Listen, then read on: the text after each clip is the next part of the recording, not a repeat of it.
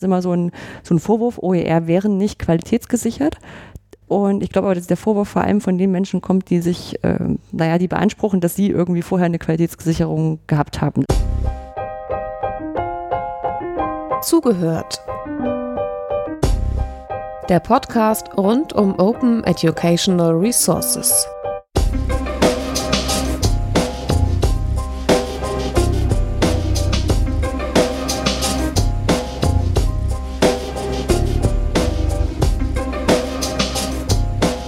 Folge des OER Info Podcasts zugehört kommt aus Hattingen der Ruhr. Hattingen liegt im Ruhrgebiet, wie der Flussname schon sagt, irgendwo zwischen Bochum und Wuppertal und ähm, Essen. Und wir sitzen hier am Rande des OER Camps 2018 in der Westausgabe. Es ist Juni 2018. Wir haben es sehr warm draußen und drin ähm, noch wärmer gefühlt. Die Hälfte des OER-Camps ist vorbei und äh, umso mehr freue ich mich, dass nach einem ersten anstrengenden Tag zwei Gesprächsgäste Gäste gleich hier sind, um auch über ein möglicherweise anstrengendes Thema zu sprechen, äh, nämlich Qualitätssicherung und OER. Anja Lorenz ist da. Anja Lorenz macht MOOCs als OER in Lübeck an der FH Lübeck für On Campus. Korrekt wiedergegeben? Mm, so halb. Sag ja. mal richtig. Ähm, an der FH Lübeck für verschiedene Projekte und unsere Dachmarke On Campus äh, vermarktet die und pusht die und das unter oncampus.de findet man das Ganze. Martin Mandausch ist am Englisch aussprechen Institute for Computers and Education. Richtig. Ähm, der Hochschule Karlsruhe. Und ähm, den Namen haben sie sich ausgedacht, damit sie ICE oder ICE abgekürzt werden können, nehme ich an. Oder? Ähm, das heißt, du bist da auch wissenschaftlich unterwegs? Richtig, ich bin wissenschaftlicher Mitarbeiter an der Hochschule Karlsruhe und wir haben ein vom Land Baden-Württemberg gefördertes Projekt zu OER, das sich mit Anreizkonzepten, Metadatenkonzepten und ähm, Qualitätssicherungskonzepten von OER beschäftigt. Mhm. Wir gehen gleich mitten rein so. Ähm in OER-Fragen. Also so eine Eingangsthese von euch, damit man euch vielleicht ein bisschen verorten kann, äh, spitzen wir mal zu. Anja, was wäre deine?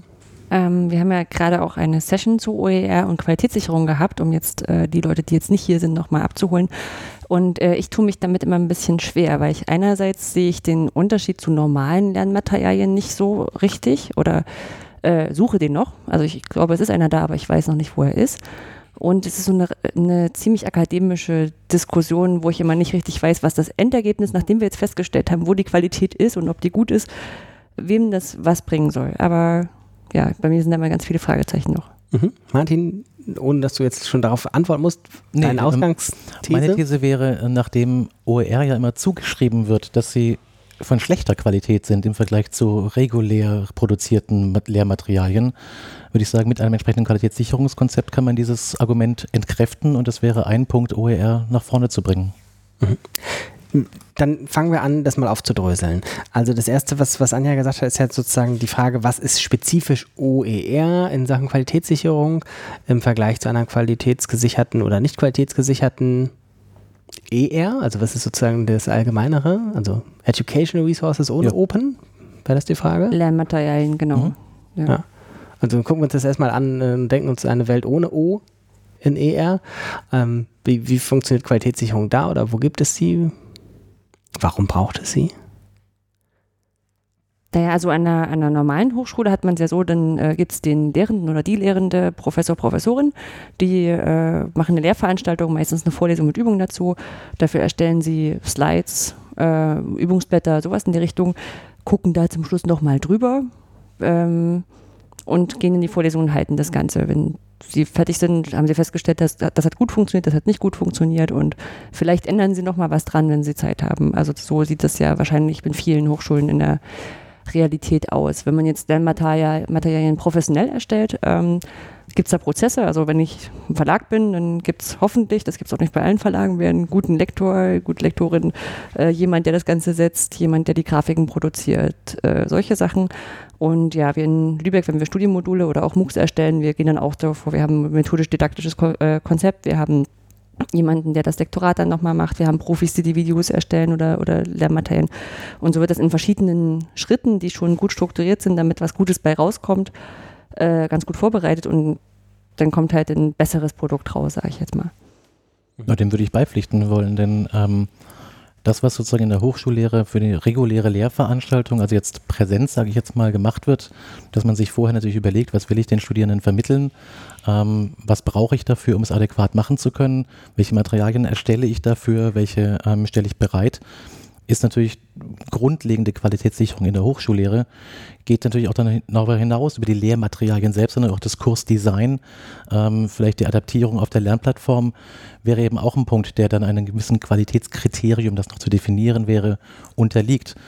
Der eine Kurs ist ähm, didaktisch ein Feuerwerk an Methoden, der andere ist eher ähm, ähm, eher nüchtern, sage ich mal, eingerichtet. Beide haben ihre Daseinsberechtigung für das entsprechende Lernziel.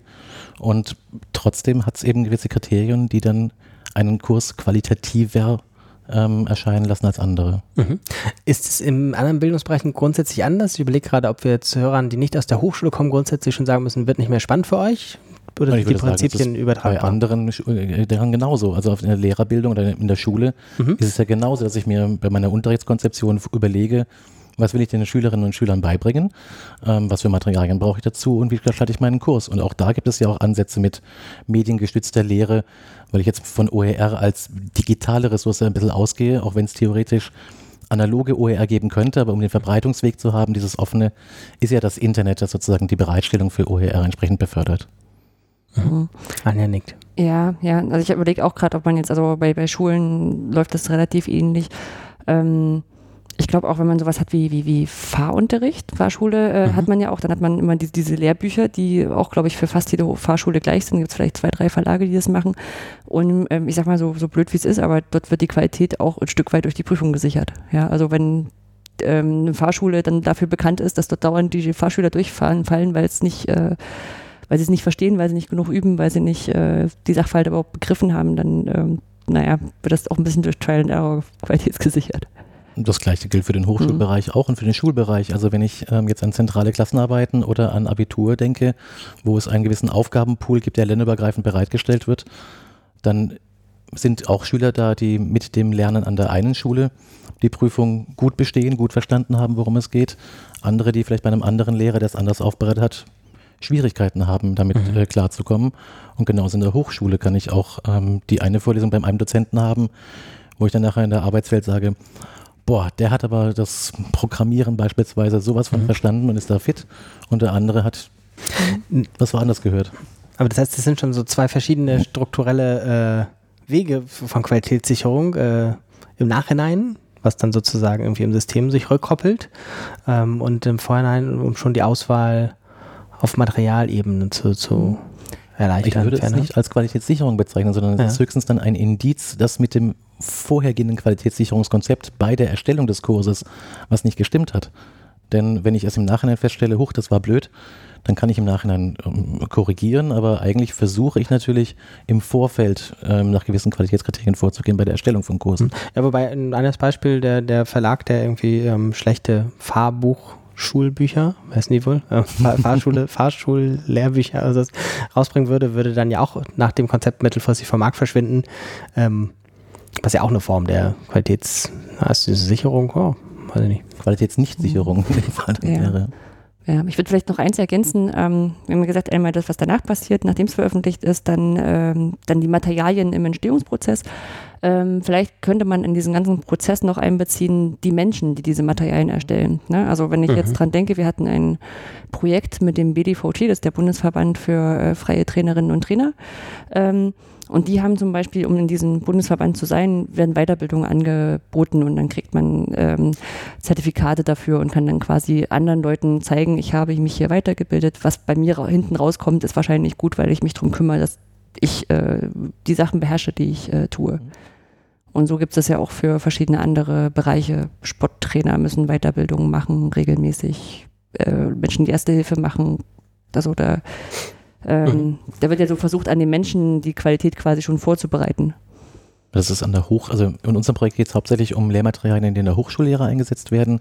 Das lässt sich aber auch genauso auf den Schulbereich übertragen, wo es jetzt zum Beispiel nicht diese Qualifizierungszertifikate gibt, die sozusagen nachher sagen, so jetzt bist du qualifizierter ähm, oder Rettungssanitäter zum Beispiel oder entsprechend mhm. Weiterbildner, sondern bei Freiheit von Forschung und Lehre ist jeder sozusagen selbst dafür verantwortlich, seine Materialien nach bestem Wissen und Gewissen sozusagen gut zu machen Ähm, nichtsdestotrotz gibt es gewisse Kriterien, wo man sagen kann, na gut, wenn du das nicht erfüllt hast, also wenn deine Studierenden damit nicht lernen können, beispielsweise, dann fällt das erstmal unter nicht so sehr geeignet runter.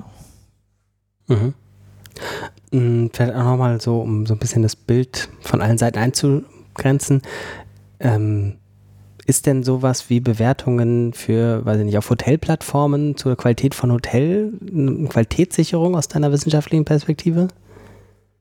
Na gut, die Kriterien, die auf den Hotelplattformen ähm, bereitgestellt werden, werden ja schon durchaus kontinuierlich weiterentwickelt. Mhm. Und wenn man merkt, dass die Nutzer auf ein bestimmtes Kriterium abfahren, weil sie sagen, boah, wenn, was weiß ich, der Mehrblick ähm, angegeben ist, das wäre für mich für meinen Urlaub ein Kriterium, aber genauso wie diese Kriterien, die ich bei der Hotelbewertung anlege.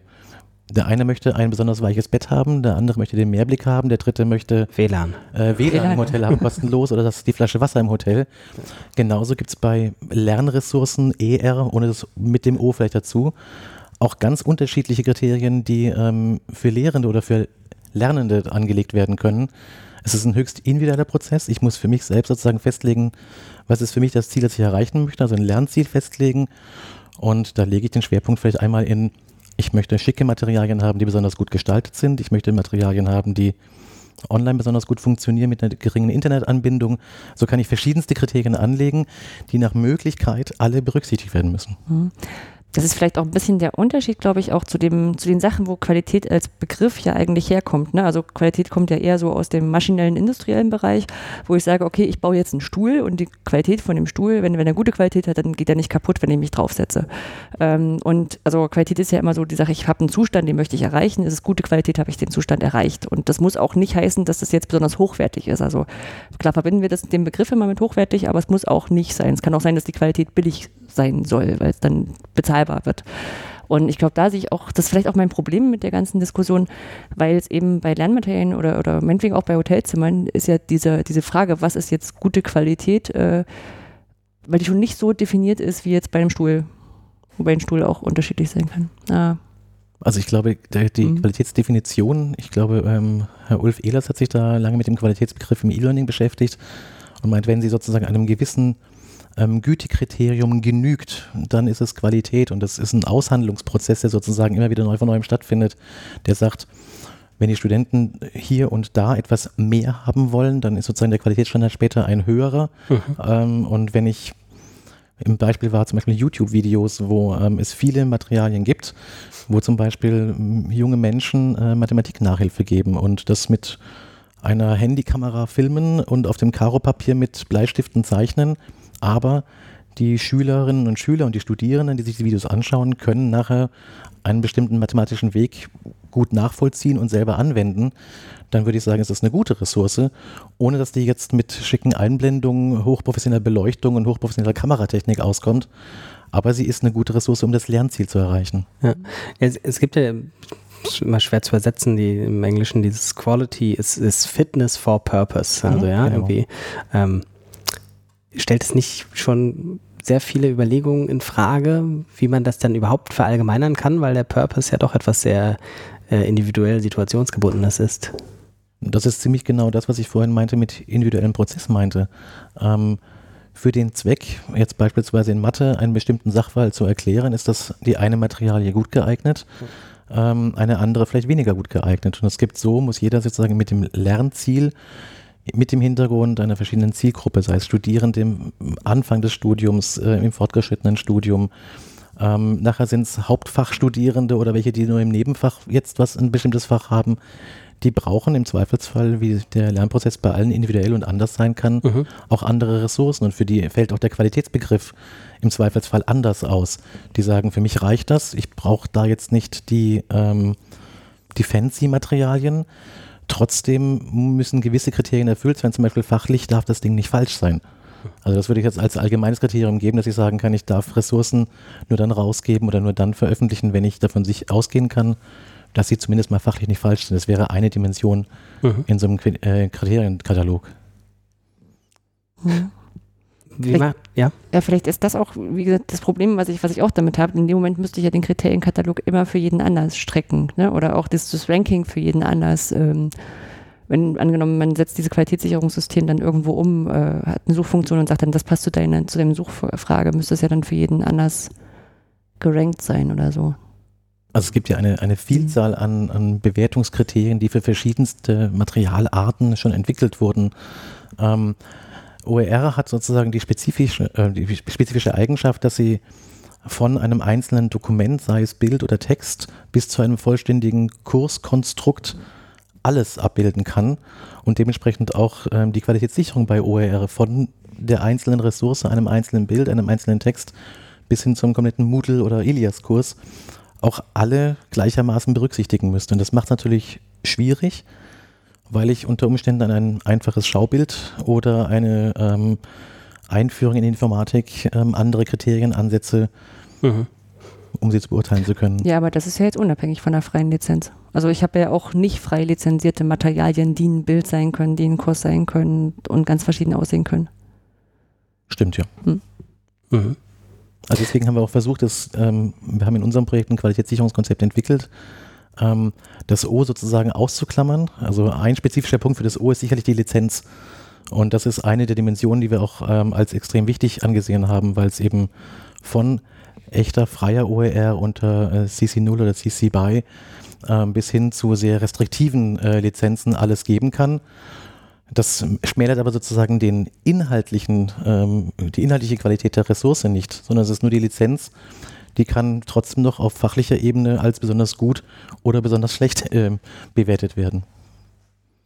Hm, ja, wobei ich glaube, also gebe ich dir recht, auch weil, weil die Lizenz äh, sehe ich ja vor allem für für die Lehrenden wichtig, die dann überlegen, will ich das weiter bearbeiten können, will ich das im kommerziellen Bereich weiter bearbeiten können. Also dafür wäre es wichtig, danach zu filtern zum Beispiel. Aber ähm, ich sag mal so den, den Standard-Lernenden, der jetzt sagt, ich möchte jetzt einfach nur eine, eine Frage geklärt haben, dem ist ja im Zweifel auch egal, ob es äh, Copyright geschützt ist und ohne, ohne freie Lizenz behaftet ist. Ja. Mhm. Das ist richtig. Es ist natürlich mhm. je nach Anwender unterschiedliche Kriterien, die ich sozusagen mehr stärker oder weniger stark ähm, bei meiner Suche, wenn ich nach OER suche, berücksichtigen würde. Trotzdem ähm, erfordert jetzt so ein, wir müssen es uns vorstellen, als Plattform, die irgendwann die Ressourcen bereitstellt. Es gibt ja verschiedene Repositorien, verschiedene Lernplattformen, die Materialien bereitstellen, die aber in der Regel diese Suchfunktionalität nach Lizenz, nach Qualitätskriterien, nach ähm, Vokabularen, die ich eingeben muss, in dem Maße aktuell noch nicht bereitstellen. Und nur wenn ich die, den vollen Umfang an Suchkriterien ausnutzen kann, kann ich nach meinen Vorstellungen entsprechende passende Materialien finden. Und da kann ich als Student schon sagen, ich lasse die Lizenz sozusagen als Kriterium für mich weg, weil ich will nur was angezeigt bekommen, was nach anderen Kriterien als gut bewertet wurde. Der Dozent, der sagt, ich möchte es in meiner Lehre einsetzen, der setzt vielleicht eben bei der Lizenz eher den zwingenden Faktor auf, muss eine freie Lizenz sein, weil ich es weiterverwenden möchte. Bevor es euren Qualitätsrahmen gab, ähm, haben ja Leute schon, weiß ich nicht, wenn sie ein Video gesucht haben, auf YouTube gesucht oder wenn sie einen Foliensatz gesucht haben, vielleicht auf SlideShare, wenn sie sehr fortgeschritten, progressiv und offen gedacht haben, vielleicht auch schon auf äh, SlideWiki gesucht.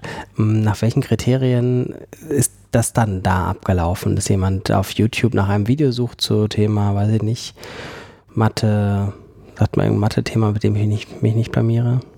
Ähm, angenommen, Differentialgleichung. Man, genau, man will eine Polynomdivision ja. durchführen genau. oder so. Und da gibt es ja nun wahrscheinlich so ungefähr 198.000 Suchergebnisse. Und ähm, relativ schnell entscheidet sich ein Lernender, mittelschnell entscheidet sich ein Lehrender, welches Video seinen Zwecken, Fitness for Purpose, entspricht. Nach welchen Kriterien eigentlich? Na, ähm, erstmal gibt die Suche in, in Videoportalen ähm, aktuell jetzt keine differenzierte Möglichkeit, nach bestimmten Kriterien in Videos zu suchen, sondern ich gebe Stichworte ein. Und wenn ich jetzt das äh, Stichwort Aufgabe Polynomdivision aufgreife und dann gebe ich noch hinzu, dass ich meine Zieldefinition klarer mache, indem ich zum Beispiel eingebe Grundstudium oder Einführung oder ähm, einfaches Beispiel oder ähnliches, um den Zweck genauer zu beschreiben. Und ich kann mir durchaus vorstellen, dass die internen Algorithmen von den Videosuchplattformen ähm, da eine entsprechende ähm, Klassifizierung haben, welche Videos wurden denn beispielsweise oft bis zum Ende geguckt, mhm. weil ich davon ausgehe, dass wenn das Video mir schon nach zehn Sekunden nicht zusagt, dann gucke ich es nicht bis zum Ende und die, die bis zum Ende geguckt werden, sind wohl eher die, die den Ansprüchen der Suchenden ähm, Genüge getan haben. Mhm. Ja, ich denke auch, das ist erstmal eine Mischung. Also erstmal guckt man sich ja sicherlich nur die erste Seite an, die einem angezeigt wird. Also zweite Seite ist ja schon, schon Deep Web. Ähm, dann wird es sortiert eben nach solchen Kriterien. Wie oft wurde es angeguckt, äh, wie oft wurde es geliked, wie viele Kommentare hat es drunter. Äh, mit Sicherheit auch dieses wurde es bis zu Ende geguckt. Also diese, diese Klick auf die Endcard-Sache von YouTubern ist ja immer noch so ein Trick, dann ähm, die Leute bis zum Ende dran zu halten. Ähm, ja, und dann würde ich, also aus, aus meinem Suchverhalten, Schlussfolgern ist jetzt nicht so, dass ich irgendwelche Studien dazu kennen würde, dass die Zeit einen Unterschied macht. Also wenn da eine halbe Stunde steht, gucke ich das nicht an. Wenn da drei Minuten steht, finde ich das besser, weil dann kann ich ja also zehn, drei Minuten Videos gucken und es dann verstanden haben. Vielleicht äh, verstehe ich es gleich beim ersten. Ja, und dann ist das so eine Bauchentscheidung. Sicherlich. Also wenn da jetzt jemand. Also es, es muss ja eine Vorentscheidung geben, von 198.000 erstmal auf Videos zu kommen, die ich sichte, tatsächlich für mich. Also ich glaube, das liegt tatsächlich nochmal unter ähm, auch Informationskompetenz. Mit welchen ja. Schlüsselbegriffen, die ich mir vorher überlege, suche ich denn überhaupt in der, in der Videoplattform? Wenn ich mir vorher überlegt habe, mit diesen äh, Suchbegriffen könnte ich Treffer erzielen, die mir vielleicht passen könnten, habe ich ja sozusagen mit die Suchbegriffe schon eine erste Einschränkung vorgenommen. Und welche dann angezeigt werden, ist tatsächlich ein, ein, ein, ein ähm, YouTube-Algorithmus, der sozusagen mir die erste Sortierung sozusagen bringt. Und dann kommt es drauf an. Also ich würde sagen wollen, dass nicht unbedingt das kürzeste Video das, das bessere ist. Ähm, wenn ich zum Beispiel nach Vorlesungsaufzeichnungen suche, äh, wo ich dann sage, okay, ich möchte tatsächlich den Gesamtzusammenhang und die, das, was der Dozent da erzählt, in voller Länge sehen, dann schaue ich mir auch zum Beispiel eine Dreiviertelstunde an, auch wenn ich vielleicht zwischendrin mal zwischen den nicht relevanten Stellen hin und her spule. Wenn ich sage, ich möchte jetzt nur einen bestimmten Aspekt haben und bin auch in der Lage, den ähm, so zu benennen, dass er mit per Schlüsselwort gefunden werden kann, dann bringt mir vielleicht sogar ein zweiminütiges Video tatsächlich mehr, um genau diesen Sachverhalt ähm, erklärt zu bekommen. Ja, also ich habe zwischendurch übrigens mal nach Polynomdivision auf YouTube gesucht. Das ist ja ein Wahnsinnsfeld, äh, also sowohl von den Suchergebnisanzahl als auch von den Abrufzahlen. Der Polynomdivision Mathe-Song. Vom Fuchs? Dorf Fuchs? Ja, ja. ich kennst du dich aus. Okay. Eine Million Abrufe. Ähm, gut. Ähm, schnüren wir das mal jetzt etwas enger. Was passiert jetzt durch das O davor? Warum ist das jetzt plötzlich gefühlt für mich äh, plötzlich bei OER ein großes Thema? Ich erinnere mich nicht in der Diskussion vor OER, dass die Frage nach Qualitätssicherung in Fragen von Material finden, in Fragen von Folien, Videos, sonst was irgendwie eine größere Rolle gespielt hat. Und OER ist es jetzt eines der großen Diskussionsthemen. Hm. Also ich würde jetzt äh, eine gerne auch provokante These einfach reinschmeißen. Äh, das, äh, Qualitätsdiskussion ist getriggert von den Menschen, die ihr Territorium verteidigen, weil sie auf einmal von äh, User-Generated Content bedroht sind. Ne? Also das, äh, es wird oft als, als, als Kriterium gegen OER verwendet, das hast du ja vorhin auch schon gesagt. Ne? Das ist immer so ein, so ein Vorwurf, OER wären nicht qualitätsgesichert. Und ich glaube aber, dass der Vorwurf vor allem von den Menschen kommt, die sich, äh, naja, die beanspruchen, dass sie irgendwie vorher eine Qualitätssicherung gehabt haben. Das haben sie zum Teil sicherlich auch gehabt. Ähm, mehr oder weniger gut. Aber das so ein, ich, ich will nicht immer gegen die Verlage bashen, weil eigentlich, es gibt, gibt so viele tolle Verlage und auch solche, die sich auch in der OER-Diskussion wahnsinnig toll engagieren.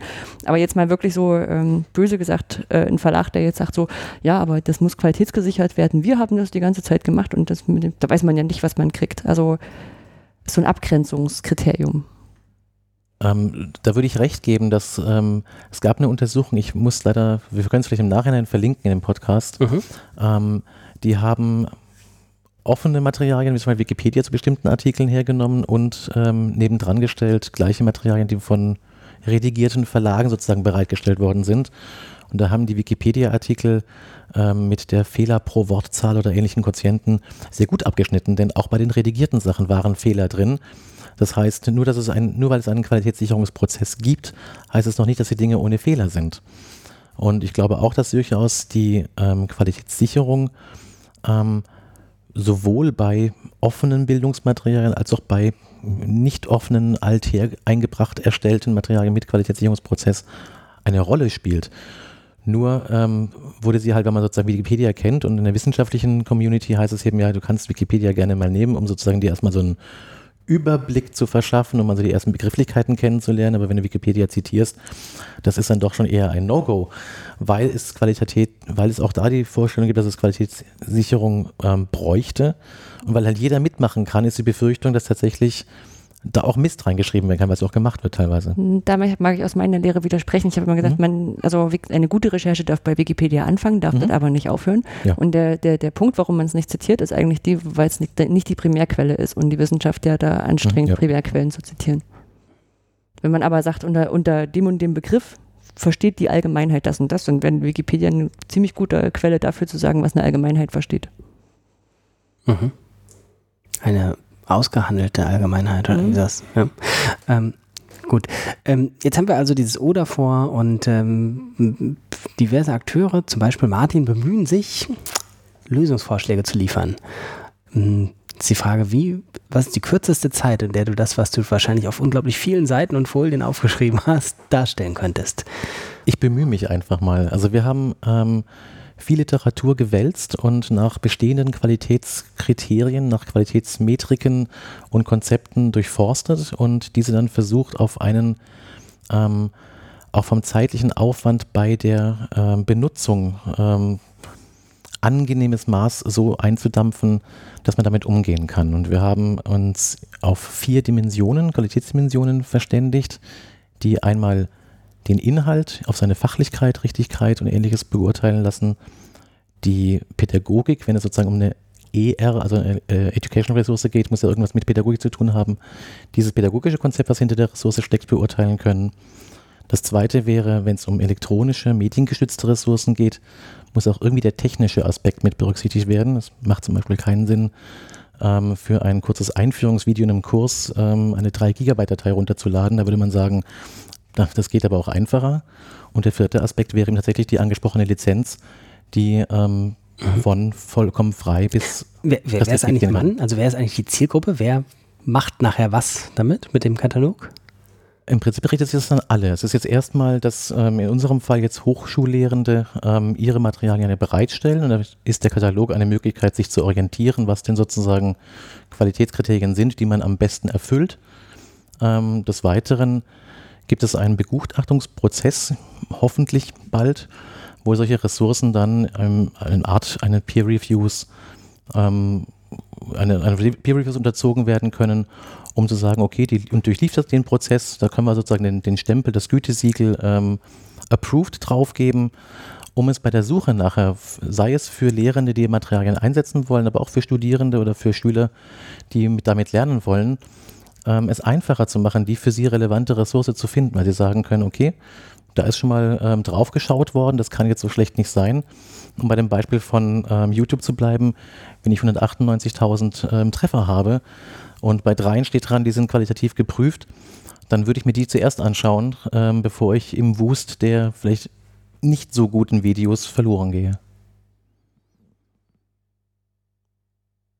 Ähm, für die Zuhörerinnen und Zuhörer, ich werde gerade angeguckt und weiß nicht, was, nicht, was, äh, äh, weiß nicht, was nicht die Erwartungshaltung an mich ist. Es jetzt die Frage, ob ich jetzt die Approved-Sachen angucken würde. Du ähm. bist vollkommen frei zu sagen, was du meinst. Es war für mich jetzt jedenfalls unvorstellbar, dass du nicht äh, was erwidern wolltest. Ähm, ja. Oder also ergänzen. Vielleicht, vielleicht darauf kommentieren und, und genau das eben was, was auch mein, mein Problem manchmal auch mit dieser, mit dieser Qualitätsdiskussion ins, ähm, ausdrückt, weil ich mal finde, es trifft jetzt sehr ins Akademische ab. Ne? Ähm, den Nutzen für die Lehrenden, das auf die Plattform zu stellen und das mit Metadaten zu versehen, sehe ich als marginal an. Ich glaube, die würden das auch auf, eine, auf einen Cloud-Speicher äh, hochladen und dann einfach dort liegen lassen, weil sie finden ihre Datei ja wieder. Na, ne? also das ist noch nicht der Nutzen. Ähm, das, das Suchen in diesem Repository könnte ein Nutzen sein.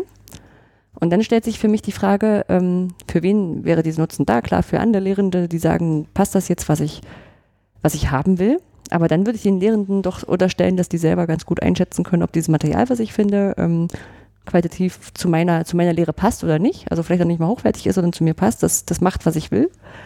Ähm, und bei den Lernenden sehe ich das fast genauso. Wobei ich das, das ist so ein Punkt, den, an dem ich gerade weiter nachdenke, ähm, dass das wirklich äh, ein Punkt ist, wo man sagen muss, das muss man vielleicht doch irgendwie für sie einfacher machen.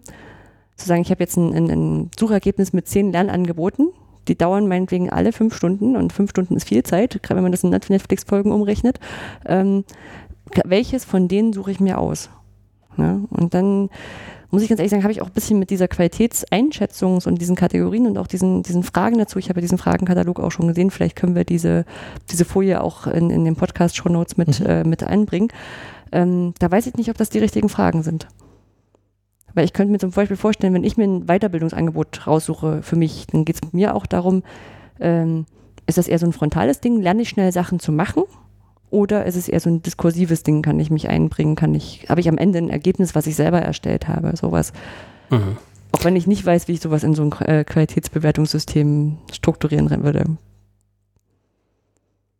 Also es gibt in den Qualitätskriterien natürlich schon die Möglichkeit, auch ähm, fast alle Aspekte unter gewissen Dimensionen zu subsumieren und zu sagen, okay, ich finde jetzt zum Beispiel die pädagogische Methode, wie du gerade angesprochen hast, ob es jetzt ähm, offen gestaltet ist und ich suche mir sozusagen Wahleinheiten aus oder ob es jetzt nach einem bestimmten ähm, Schema vorgeht, das wäre schon eine Möglichkeit, das einzustellen. Und ich glaube, das lässt sich in Hinblick auf die Zielgruppe, die nachher damit arbeiten soll, auch durchaus beurteilen. Ob ich sage, für Grundschüler sollte ich vielleicht anders vorgehen, als ich es für äh, Masterstudierende mache. Ähm, und kann dann eben dieses, dieses Kriterium ähm, bei der Suche anwenden. Ich glaube, das ist ein, ein großer Punkt, ähm, den Faktor Zeit bei denjenigen, ähm die nach Ressourcen suchen, gut einzuschätzen, dass sie sagen können, okay, ähm, ich kriege mit diesem Qualitätslabel oder mit den Kriterien, die ich habe, einfach nur die Möglichkeit bei der Suche, mich entsprechend schneller voranzubewegen und vielleicht das zu finden, was ich suche. Denn ich glaube, dass die eigentliche Prüfung, ob denn dieses Lehrmaterial nachher für meinen Kurs tatsächlich zu ähm, einzusetzen ist und ob es passt, die muss jeder nochmal selber fällen. Das kann ein Bewertungskriterium oder ein Kriterienkatalog oder eine Fünf-Sterne-Bewertung oder Vier-Sterne-Bewertung nicht abnehmen. Aber es ist ein Indiz dafür, dass ich zum Beispiel weniger Materialien sichten muss, um, für da, um das zu finden, was ich vielleicht gesucht habe. Mhm. Und sind dann Qualitätskriterien für dich vor allem Filter? Also wenn ich jetzt in, in, in so einer Plattform denke, ist ein Qualitätskriterium ist ein Filter? Muss nicht unbedingt sein. Ich habe ja sozusagen die Möglichkeit, bei einem Kriterium von ähm, überhaupt nicht erfüllt bis äh, wow, super anzugeben, wenn ich mal in den fünf Sternen sozusagen bleibe. Mhm. Und ich könnte mir schon sagen, dass ich entweder filtern kann und sage, ich will nur Materialien, die mindestens drei haben. Ähm, ähnlich würde ich bei äh, Amazon auch bei Produkten vorgehen und sage, wenn die alle nur einen Stern haben, dann äh, muss ich mal gucken, ob das denn für mich passt. Ist also vielleicht aus eurer Forschung, äh, bevor ihr den Katalog erstellt habt, gibt es ähm, bei sowas wie jetzt der großen Versandhandelplattform mhm. oder ähm, ähm, ähm, Hotelplattform oder sowas, ähm, dann scheint mir, dass wir drei hier am Tisch zum Beispiel extrem Filter-User sind. Gibt es Forschung, wie viele Nutzer dieser Plattform diese Sachen überhaupt nutzen als Funktion? Also ähm, reden wir eigentlich sozusagen von einem Angebot, was irgendwie tatsächlich nachher explizit genutzt wird oder wie groß ist der Stellenwert von, dass wir es irgendwie anders verbauen und der Endnutzer nachher gar nicht mehr merkt, was dahinter liegt. Also es gibt sicher solche Studien, aber ähm, wüsste ich jetzt aus meiner ja. Forschungsarbeit ja. her nicht, dass es das ja. äh, Also du, bei eurer Arbeit habt ihr euch erstmal tatsächlich an Menschen gerichtet, die mehr oder weniger explizit das nutzen, was ihr vorbereitet habt. Noch nicht mal davor haben wir tatsächlich an Menschen ähm, gewandt, die selbst schon Qualitätskriterien mhm. ausgearbeitet haben und diese auch evaluiert haben und ähm, auch auf existierenden Plattformen und Repositorien geschaut, was nutzen die denn für Qualitätssicherungsmetriken oder ähm, Prozesse, wie sind die organisiert? Weil ähm, man muss das Rad ja nicht neu erfinden. Gerade im Sinne von OER wäre es ja schön, wenn man auf existierenden Konzepten aufbauen kann, um diese dann zu nutzen. Mhm. Mein Verdacht wäre so, dass irgendwie ähm, die, die allermeisten Menschen tatsächlich diese Filterfunktion nicht mal kennen, vielleicht. Weiß ich mhm. nicht. Die Frage habe ich, mich, habe ich mir ehrlich gesagt noch nie gestellt, weil ich eher immer bemerke, wenn irgendwo ein toller Filter dabei ist. Also äh, äh zum Beispiel, wir sind vor drei, vier, äh, vier, Jahren umgezogen und ich hatte, wollte eine Couch kaufen und die Couch hatte eine bestimmte Breite, die Platz, die ich ausnutzen konnte oder nicht ausnutzen konnte. Und ich habe sie dann auf einer Plattform gekauft, wo ich diese Filter hatte. Also wo ich einstellen konnte, die darf jetzt nicht breiter als drei Meter sein. Und, und äh, wir haben ja wahrscheinlich Zuhörerinnen und Zuhörer, also mhm. wir freuen uns über einen Kommentar unter diesem Video, äh, wenn jemand sozusagen eine Idee hat, irgendwie, wie breit diese Filternutzung so ist. Also es kann auch sein, dass die total zunimmt. Also ich kann mir vorstellen, dass sozusagen ganz viele Menschen in den letzten Jahren darüber gelernt haben, über sowas wie auch Ferienhaus. Also Ferienhausfilter ist vermutlich so, dass wo am meisten Menschen, die früher keine Filter überhaupt kannten, das jetzt nutzen. Ähm, mhm. Ist aber vollkommen ins Vage gesprochen. Vielleicht. Um das Beispiel von der, von der Couch aufzugreifen. Mhm. Ähm, das ist nochmal ein ganz anderer äh, Aspekt von Qualität, äh, nämlich zum Beispiel bei der Qualität des Repositoriums oder des Speichers, wo die Materialien eingestellt werden. Wenn dieses Repositorium entsprechende Filter bereitstellt und ich die Ja. Möglichkeit habe, nach wie auch immer es mir einfällt, Kriterien zu suchen, die dann entsprechend auch gefiltert werden, ähm, dann ist es die Qualität des Repos Repositoriums und weniger die Qualität der einzelnen Ressource. Das wäre nochmal ein anderer Aspekt. Was, glaube ich, an dem Beispiel auch nochmal deutlich wird, was wir vielleicht auch zu sehr vorausgesetzt haben in diesem Gespräch, dass es natürlich zwei ganz unterschiedliche Vorstellungen von Qualität sind, ob wir von gut und schlecht reden, von 0 Sterne bis 5 Sterne, oder Qualität im Sinne die Eigenschaft von etwas. Weil natürlich eine Couch, die zwischen 1,14 Meter und 1,60 Meter lang ist, genau nichts aussagend äh, über gut oder schlecht ist, Oder sondern Sitzkomfort und Fitness ja. for Purpose im Wortsinn. Ja, also ich meine, eine schöne Couch, die dann zwei Meter zu lang ist oder nur, nur 30 Zentimeter zu lang ist, hätte mir in dem Moment nichts gebracht.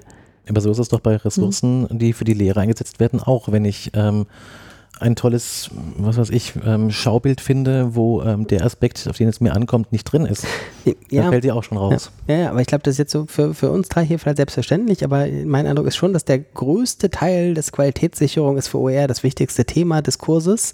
Darum dreht, wir müssen die Schlechten von den Guten unterscheiden können. Hm. Das Also- Aschenputtel, die Aschenputtel-Frage. So einfach wird es aber nicht funktionieren, denn tatsächlich kann ich nicht einfach auf eine Zahl runterbrechen, das ist jetzt eine gute OER, sondern das ist eine schlechte OER, sondern ich muss mir immer unter bestimmten ähm, höchst subjektiven ähm, Überlegungen schauen, ist diese Ressource für meinen Einsatz, für das Ziel, das ich verfolge, geeignet oder nicht.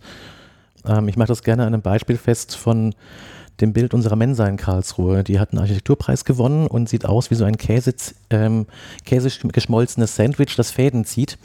Ähm, wir können vielleicht einen, einen Link drunter setzen, dass man sich was vorstellen kann. Es sah wirklich gut aus auf dem Bild. Dankeschön. Und ähm, allein dieses Bild alleine ähm, würde ich jetzt ziemlich schwer tun, ähm, die Qualität davon zu beurteilen. Ich kann es aus der Sicht eines Fotografen beurteilen, der vielleicht jetzt auf Auflösung geht. Ist das super gemacht? Ist die Beleuchtung richtig? Ich kann mir aber auch durchaus vorstellen, dass die Ressource in einem Kontext von Architekturstudierenden zum Beispiel eingesetzt wird, wo es gar nicht darum geht, ob das Ding jetzt die richtige Auflösung hat und ob die Farbe stimmt, sondern ob die strukturellen Elemente, die den Architekturpreis gerechtfertigt haben für, den, für das Bauwerk, ähm, gut zur Geltung kommen und die entsprechend darstellen. Ich äh, kann mir vorstellen, dass wir nochmal die gleiche Zeit diskutieren könnten, können wir aber nicht. Weil wir in real existierenden Umständen sitzen, die äh, uns an anderer Stelle verlangen in den nächsten Minuten. Ähm, deswegen Schlussrunde. Was, äh, wenn wir nicht noch eine Dreiviertelstunde sprechen können, was sollten wir jetzt noch sagen? Mm, Also vielleicht, um das nochmal mein, mein Anfangsproblem auch mit dieser Diskussion hervorzuheben, äh, das sind, ist alles richtig und ist alles stimmt und wir müssen wahrscheinlich dann genau diese Filter auch setzen und, und setzen können. Ähm, für mich hat es immer wahnsinnig wenig mit dem offenen Aspekt von Lernmaterialien zu tun. Also das ist ein Problem, was Lernmaterialien an sich betrifft, ja. Aber dieser offene Aspekt ähm, ist für mich kein Spezialproblem. Oder es ist so ein Ding, wo ich sage, da sind wir noch nicht weit genug, weil genau durch diese, diese offenen Lizenzen kann ich es ja weiterentwickeln, kann ich es remixen, kann ich es nochmal neu zusammenstellen, kann ich es auch offen der großen Welt zur Bewertung bereitstellen. Und ich glaube, an, an diesen Punkten, ähm, ich weiß nicht, ob es da nochmal andere Kriterien oder Bewertungsmechanismen braucht, ähm, um das wirklich zu einem OER-Thema zu machen. Also ich denke, das OER-Thema kommt dadurch schon zustande, dass ich die Vernetzung habe, dass ich ähm, bei einzelnen, einzelnen Ressourcen miteinander in Verbindung setzen kann und sage, ich habe auf der Ressource aufgebaut, habe die noch hinzugenommen, habe das geremixed und wenn ich ähm, jetzt von unserem Projekt ausgehe, dass ich sowohl ähm, einen Qualitätssicherungsprozess habe, wie auch immer er aussehen mag, ähm, und diese Qualitätsaspekte, die ich bewertet habe, in Metadaten abbilde, sodass ich tatsächlich alle zur Verfügung stehenden Informationen über die Ressource auch dem Endanwender zur Verfügung stelle, dann glaube ich schon, dass es einen, diese, die Vernetzung der spezifische Aspekt ist. Mein, mein Verdacht ist, dass die meisten Forderungen von äh, Qualitätssicherung muss ein ganz großes Thema bei OER ausgehen, von einem Verständnis von OER im Sinne von, das hat irgendjemand gemacht und das steht im Internet. Also gar nicht eine OER-Definition, die wahrscheinlich auch die meisten Leute, die diesen Podcast hören, teilen würden mit, da muss eine freie Lizenz zur Bearbeitung und zum Teilen drauf sein oder sowas, sondern wirklich, das Argument ist doch, das hat irgendwer gemacht und irgendwie in dieses Internet irgendwo eingestellt. Ähm, und das sozusagen als Begriff von Open ist zwar was, was hier in dieser Runde nicht geteilt wird, aber ich denke doch viel als Grundlage hinter dem Diskurs doch steckt, warum Qualitätssicherung ein Thema ist.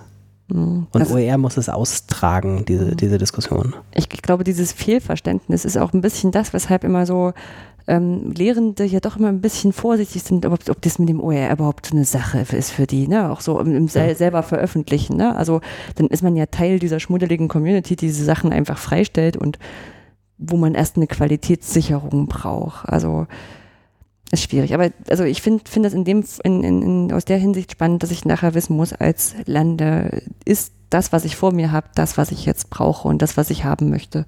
Weil, äh, weil, weil Bildungsmaterialien und auch Bildungsangebote sind ja immer so ein Vertrauensgut. Also ich kann es nicht bewerten, bevor ich es nicht durchlaufen bin. Und wenn ich es aber durchlaufen bin, habe ich die Zeit schon investiert und vielleicht auch Geld. Also bei OER ja nicht so, aber bei anderen Sachen. Das gleiche gilt für, für Lehrende, jetzt in unserem Kontext Hochschullehre genauso. Die können auch erst, wenn sie die Materialien zum Beispiel in ihrem Kontext mit Studierenden erprobt haben, sagen, ja, sie klangen erstmal ganz gut, aber jetzt in dem Fall hat es nicht so gepasst oder ich probiere es aus und sage, oh, hat wunderbar funktioniert. Und in Anbetracht der Zeit, dass wir nicht viel mehr darüber diskutieren können, würde ich einen kurzen Werbesatz noch einbauen. Am, am 13. Juli diesen Jahres, 13.07.2018, haben wir an der Hochschule Karlsruhe die Konferenz OER-KA, die sich genau mit dem ähm, Aspekt von OER in der Hochschullehre beschäftigt. Und da können wir den Diskurs gerne weitertragen und auch noch andere Aspekte aus Deutschland, Österreich und der Schweiz entsprechend eruieren. Damit machst du jetzt ein bisschen Druck auf das Produktionsteam hinter diesem Podcast, dass das vor der Sommerpause veröffentlicht werden muss. Am besten vor dem 13.07. Ansonsten reisen wir durch die Zeit. Es gibt ja möglicherweise auch Leute, die es später hören, auch wenn wir es vorher veröffentlicht haben und werben, dass es bestimmt eine tolle Dokumentation im Netz zu dieser Konferenz gegeben haben wird. Aber sicherlich, unter ice-karlsruhe.de wird dann alles gefunden werden. Das Futur 2 Internet beendet diese Episode von Zugehört. Äh, wir werden eine Reihe von Links äh, zu den mehrfach zitierten Folien von Martin äh, bei dem Podcast veröffentlichen können. Wir werden das Tagungsprogramm veröffentlichen, insgesamt, was ihr vielleicht auch in dem Projekt veröffentlicht habt. Gucken wir, was, was wir da alles verlinken können. Und ähm, haben vielleicht irgendwann mal eine zweite Folge zum Thema Qualitätssicherung, wo es doch so ein wichtiges Thema ist. Sehr gerne. Ganz herzlichen Dank an äh, Anja und Martin. Alles Gute euch. Bis bald. Bis Danke. Dann. Tschüss. Ciao. Das war Zugehört, der Podcast rund um Open Educational Resources. Weitere Informationen zum Podcast finden Sie unter www.open-educational-resources.de slash podcast.